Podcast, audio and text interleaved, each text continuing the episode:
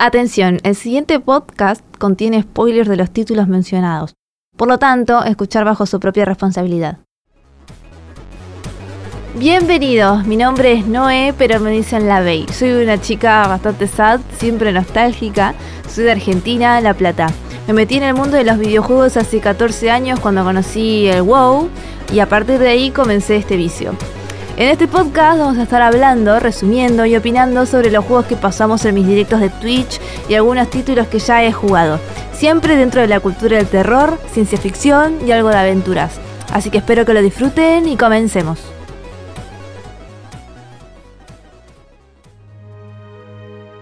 Beast Inside se trata sobre el protagonista que se muda a la antigua casa de sus padres junto a su mujer que está embarazada unos 3, 4 meses, que se muda a esta área que es como un bosque alejado de todos para descifrar unos códigos secretos de los soviéticos. Es decir, nuestro, nuestro protagonista está trabajando para la CIA y digamos que está trabajando como descifrador de letras.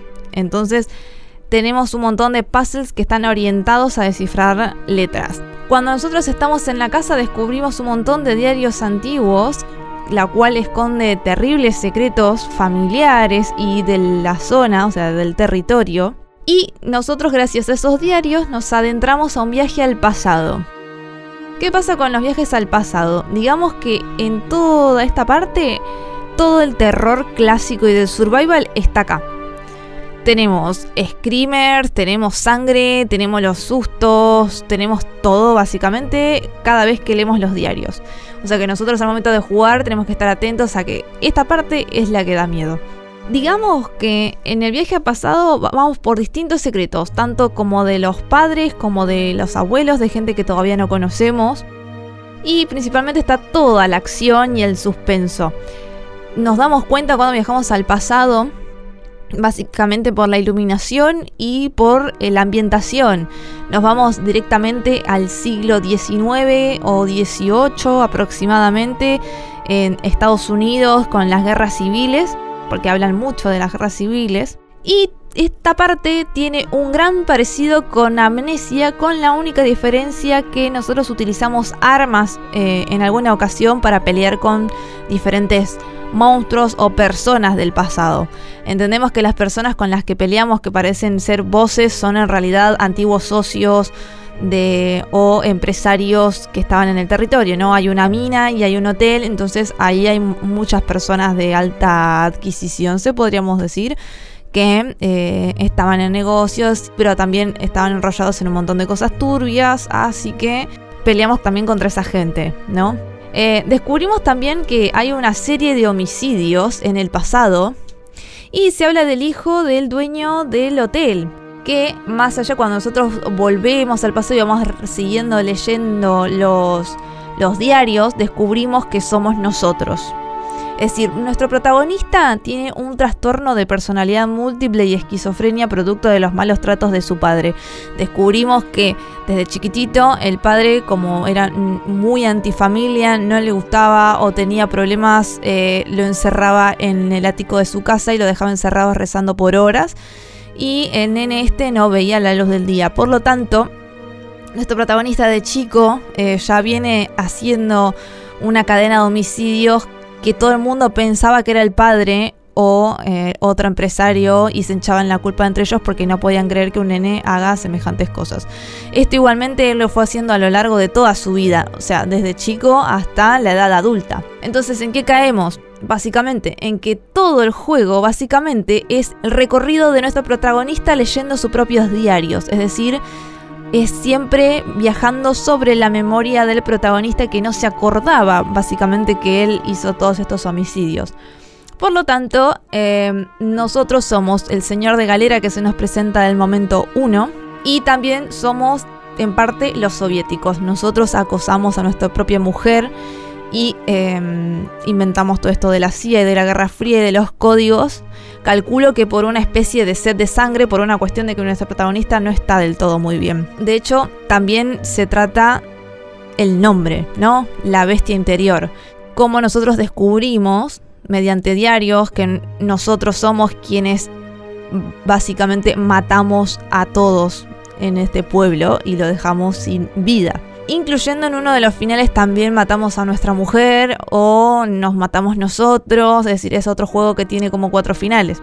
Cuatro finales por cada decisión que vos tengas. Si es buena o es mala. Bueno, dos por cada final. Entonces, digamos que estamos presente a otro juego donde nuestro protagonista está bajo eh, una enfermedad mental. Típico de algún juego de terror. Los gráficos de este juego, tanto en el presente como en el pasado, están muy bien hechos. La ambientación está muy bien.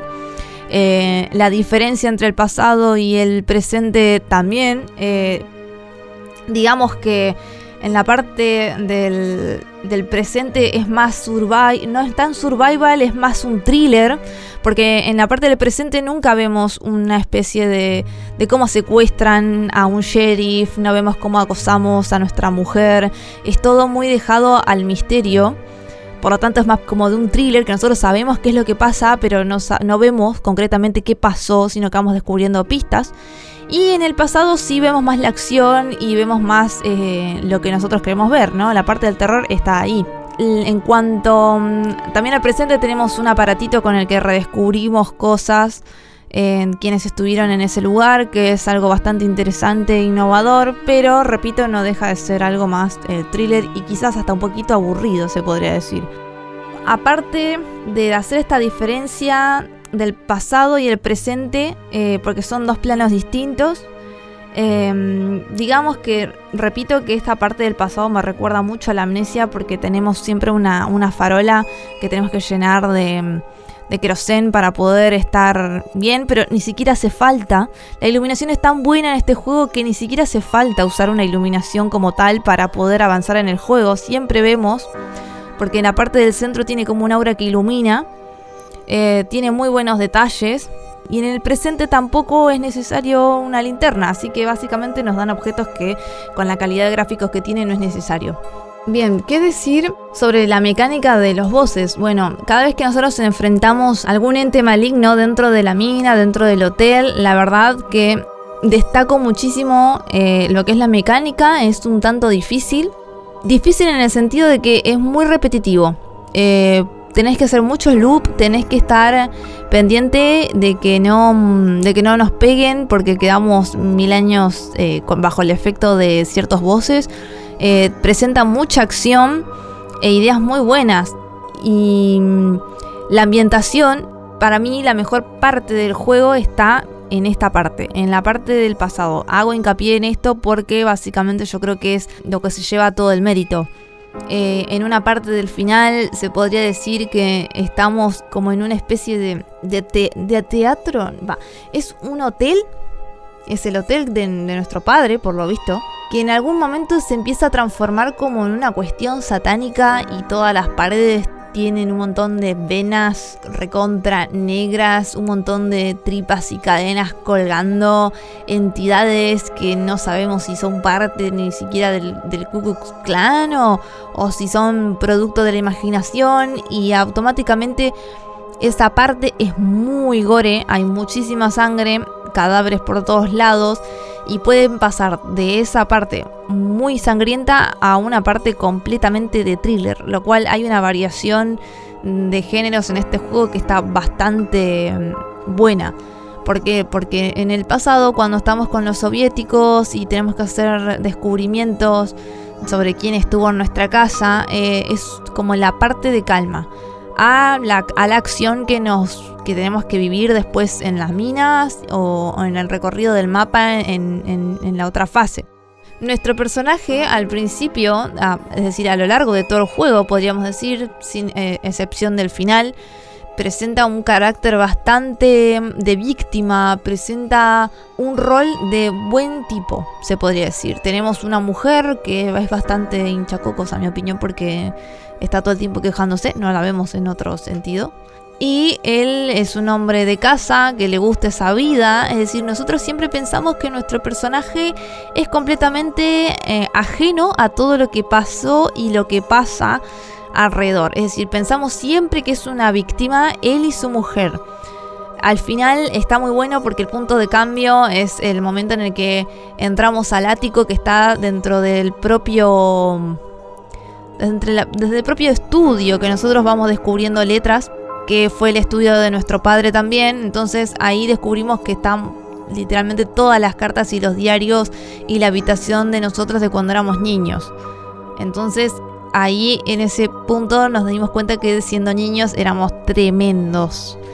Eh, hay una nota, de hecho, eh, que descubrimos nosotros en el hotel cuando estamos leyendo un diario, donde decían que una familia se quejó sobre un nene que estaba haciendo gritos y corría por todo el hotel, que no dejaba dormir a la gente y la acosaba. Y nosotros pensamos automáticamente que era como nuestro hermanito, pero no lo era, éramos nosotros mismos, pero no recordábamos bien cuál era. Entonces tuvimos un lado muy salvaje que por tratamientos del psiquiatra, porque en los finales nos muestra básicamente que nosotros en algún momento estuvimos con un tratamiento, quizás por eso es que no se acuerda, y después volvimos a una vida normal, eliminamos toda esa parte de lo salvaje y de los homicida que éramos. Yo lo que no sé es si nosotros volvimos a nuestra vida normal, o sea, nosotros pudimos reacomodarnos normalmente porque claramente tenemos una mujer, estamos esperando a nuestro hijo y nos mudamos. Yo nunca supe si esto fue todo un plan de él, de que se hizo pasar por una persona que estaba bien para rehacer su vida luego de estar en el psiquiátrico, o nunca estuvimos en el psiquiátrico, porque puede pasar. Entonces hay, en los finales por suerte nos dejan como ciertas incógnitas en cuanto al personaje que están buenas. Nunca supimos si nosotros fuimos estrategas de todo esto y simplemente nos gusta asesinar o simplemente somos víctimas de nuestra propia doble personalidad, porque la doble personalidad siempre nos habla claro, siempre habla de venganza, siempre habla de no confiar, siempre habla de que uno solo responde a las emociones, eh, es decir, nuestra segunda personalidad, es decir, tanto el señor de Galera como el nuevo agente secreto de la CIA o soviético, porque en el presente nos vestimos igual, de igual manera, pero en tiempos actuales. ¿No? En cuanto al juego. Siempre nuestra segunda personalidad habla sobre la venganza, sobre esa parte. Entonces es más segura, de hecho, que nuestro protagonista, siendo protagonista, eh, somos todos débiles, somos todos dudosos, este, cierta persona sería incapaz, somos nosotros mismos incapaz de hacer tal cosa. Es como una parte buena, pero que no deja de ser un poco tanto débil. Eh, por eso yo digo que los finales y el tema este de eh, volver a la casa no fue todo un acto planeado o fue una cuestión de eh, realmente nosotros lo hicimos y con, el, con, el, tema de los diarios descubrimos que somos esto y otra vez saltamos a la bestia interior. ¿Realmente hubo una bestia interior o siempre fuimos una bestia? Y básicamente lo que nosotros planteamos en el título está, o sea, está muy bien explicado. Es decir, yo al principio cuando empecé a jugar no pensaba que era algo de esto. Es decir, no pensaba que iba a tener estos cambios, sino que pensaba que trataba de otras cosas, ¿no? Pero bueno, siempre en el juego estamos en primera persona. Nosotros no somos testigos ni somos espectadores de lo que está pasando. Nosotros somos el protagonista también eh, eso hace que nosotros estemos más metidos en los diarios, más metidos con el sufrimiento o con la venganza de nuestro protagonista. Es decir, a nosotros nos golpean y sentimos y vemos realmente ese vértigo cuando nos caemos. Eh, las incógnitas. Es lo bueno de tener ese tipo de cámaras, es que nosotros quizás eh, si bien somos quienes manejamos el personaje, nos hacen sentir que las acciones las hacemos nosotros. O sea que este juego yo diría que acertadamente el juego en primera persona ayuda muchísimo a la parte de la narrativa en cuanto al guion de este juego. Yo creo que si fuera sido en tercera persona, quizás tendríamos otra perspectiva del juego, pero estando en primera persona es, es otro el asunto. En cuanto a los puzzles, eh, están buenos, eh, siempre es orientado al... Primero tenemos dos partes de puzzles, ¿no? Tenemos la parte en la que nosotros tenemos que recorrer, la parte del mapa para descubrir quién era la persona que estaba, eh, buscar cierta palanca, cierta soga para poder abrir una puerta, eso está bien. Y después tenemos otro puzzle que es el de letras. Nosotros como somos descifradores de letras, tenemos ciertas maquinitas y ciertas cosas para descifrar códigos. Yo lo que todavía no entiendo eh, es que el sentido o qué tiene de importante este tema de las letras. Porque si bien nosotros descubrimos quiénes somos al final, lo descubrimos mediante los diarios. Nosotros no desciframos letras en los diarios. Entonces, eh, no logro entender qué sentido tiene eh, descifrar letras podría verlo como algo metafórico, ¿no? En el sentido de nosotros redescubrimos por las letras nuestro pasado, el tema de pensar, analizar, eh, somos seres inteligentes, lo veo más como un lado súper metafórico, poético al tema de las letras, a lo que nosotros somos. Pero a mi sentido no le encuentro mucha asociación a este tema de las letras. Eh, solo a un solo puzzle que nos deriva a, a, la maquinita, es decir, una maquinita que nos da una palanca para abrir el ático. Es decir, el único puzzle que nosotros podríamos decir que tiene sumamente importancia en cuanto a las letras. El resto de las cosas no, no me parece tener un sentido coherente, ¿no? Eh, si fuera que nosotros para leer el diario tenemos que mm, descifrar ciertas frases eh, con, este, con estas máquinas para que tengan sentido es una cosa, pero yo no lo vi tan, tan coherente. Es decir, tenemos las letras y tenemos los pases normales. Son dos cosas completamente distintas que una deriva a la acción principal y otra deriva a la nada misma. Esto obviamente que es una opinión, ¿no? Eh, si, yo le, si yo le quiero encontrar un sentido a lo que son los pases. Digamos que encima estas letras para mí es lo interesante, es decir, es lo interesante del juego, porque es distinto, es un puzzle diferente. Pero, repito, no está a lo largo de todo, de todo el juego y no, eh, no es importante. Bueno, el, juego este es eh, un juego hecho por Illusion Ray Studios. Digamos que anunciaron ellos en su página oficial un nuevo juego de la bestia interior o Business 6 2. Pero este va a estar orientado básicamente en Jack el Destripador, también en el siglo XIX. Entonces, yo creo que básicamente vamos a ver un juego muy parecido a este, donde se juega mucho con lo del bueno, el malo, en la misma persona. Es decir, el título, si bien es, evidente, eh, esperemos que nos traigan por lo menos alguna presentación de algo distinto sin llevar siempre al mismo punto de las enfermedades mentales, ¿no? Porque este juego igualmente nosotros nos damos cuenta de la enfermedad al final. Es decir, estamos todo el tiempo redescubriendo y hasta en algún momento se yo al menos llegué a pensar que esta persona tenía un hermano como los Simpson, vieron como un Hugo que vivía en el ático y nosotros somos el hermano que vivió bien. Pero al fin y al cabo éramos nosotros mismos que nos mandaron a rezar por años y nuestro padre nos maltrataba aún de grandes y bueno, decidimos prender fuego al hotel, decidimos matar a todos los empresarios, decidimos matar a todo el mundo. Interesante eh, el tema de los finales, lo mismo que pasa con todos los finales de terror, algunos muy buenos, otros muy malos, pero eh, digamos que más allá de todo eso, eh, los finales quizás son lo que nosotros esperamos y lo cual en eso está muy acertado, ¿no?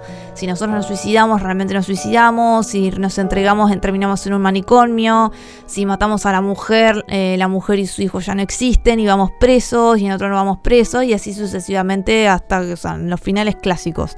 A ver, este juego me gustó porque más allá de que es un juego de mm, muy survival de terror, tiene varios géneros, ¿no? Es decir, es terror en cuanto al pasado, es, thriller en el presente, tiene sistema guardado rápido, eh, no es necesario tener botiquines o cosas eh, o un inventario demasiado cargado para, para llevar. Es decir, simplemente no tenemos eso y automáticamente para abrir una puerta tenemos la acción fácil. Digamos que en esas cosas está muy orientado a la narrativa este juego.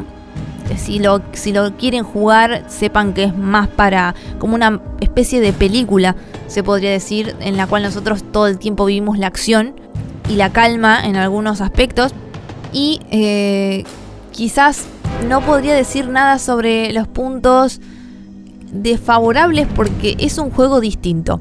La única referencia que yo tengo en comparativa es a la amnesia, ¿no? Porque la Nemsia vieron que nosotros estamos siempre recorriendo y escondiéndonos, em, solamente tenemos la luz y nada más. Bueno, eh, es medio así y mm, digamos que no sé si es un punto de referencia para el juego, porque tiene bastante personalidad en ese aspecto. Eh, más allá de, la historia, me parece como que mm, hasta podrían ser, me hace acordar mucho a que los creadores de este juego eh, me recuerdan mucho a Halloween, que ellos quisieron hacer una película de Halloween y después presentaron dos o tres películas distintas. Bueno, ellos creo que están agarrando el nombre de Beast Inside y están presentando tres o cuatro historias distintas. Que a la primera le fue muy bien porque, repito, eh, estamos hablando de una persona que tenía doble personalidad y causó todo esto. Para la segunda va a ser eh, el agente de, Scotland Yard, ex jefe de Scotland Yard, intentando descubrir asesinatos que parecen de Jack del Destripador. O sea que tenemos siempre historias distintas con el mismo nombre. Por lo tanto, eh, yo creo que esta franquicia, ¿no? Podríamos decirla de Beast Inside, tiene futuro. Porque son, son originales y son bastante únicas en lo que nosotros vemos. Si bien deben tener alguna referencia, esta gente está sí o sí basada en libros. Eh, y se nota muchísimo. Puede, es, desde Lovecraft hasta Edgar Allan Poe. Em, tiene muchas de esas cosas. Porque en una parte, que ahora recuerdo, nosotros miramos a una pared donde vemos al señor de galera que está asesinando a alguien y esa pared en nosotros en el presente nos trae recuerdos o nos quedamos mirándola. Tranquilamente podría ser algo del corazón del actor. Por eso digo que este juego es bastante original porque no se basa mucho en otros juegos de terror, porque podríamos decir, bueno, este tiene mucha referencia a este otro juego, pero la verdad es que no, la gente está quiso hacer algo único que si bien dentro del terror survival tenemos siempre los mismos la misma metodología al momento de crearlos, el mismo guion, eh, digamos que en este aspecto es muy, muy eh, único repito. Así que yo recomiendo jugarlo por, esta, por este sentido. Querés un poquito de acción, pero querés saber bien una historia, querés ver bien y sentir bien las cosas, es un juego interesante para, para que lo elijas y lo juegues. De hecho creo que también está muy barato. Es, muy barato también el, el, precio tanto en Steam. No sé si en consola estará lo mismo, pero es bastante barato en comparación y a la calidad de gráficos que tenemos, ¿no? Me hubiera de hecho encantado jugarlo con más frames, pero bueno. Bueno, esto fue todo lo que tengo para decir de este juegazo. Si tuviera que poner una calificación le pongo un 8. O sí, sí, un 8 de 10, se podría decir. Y espero encontrarlos en el próximo podcast. Muchísimas gracias por escuchar. Nos vemos la próxima.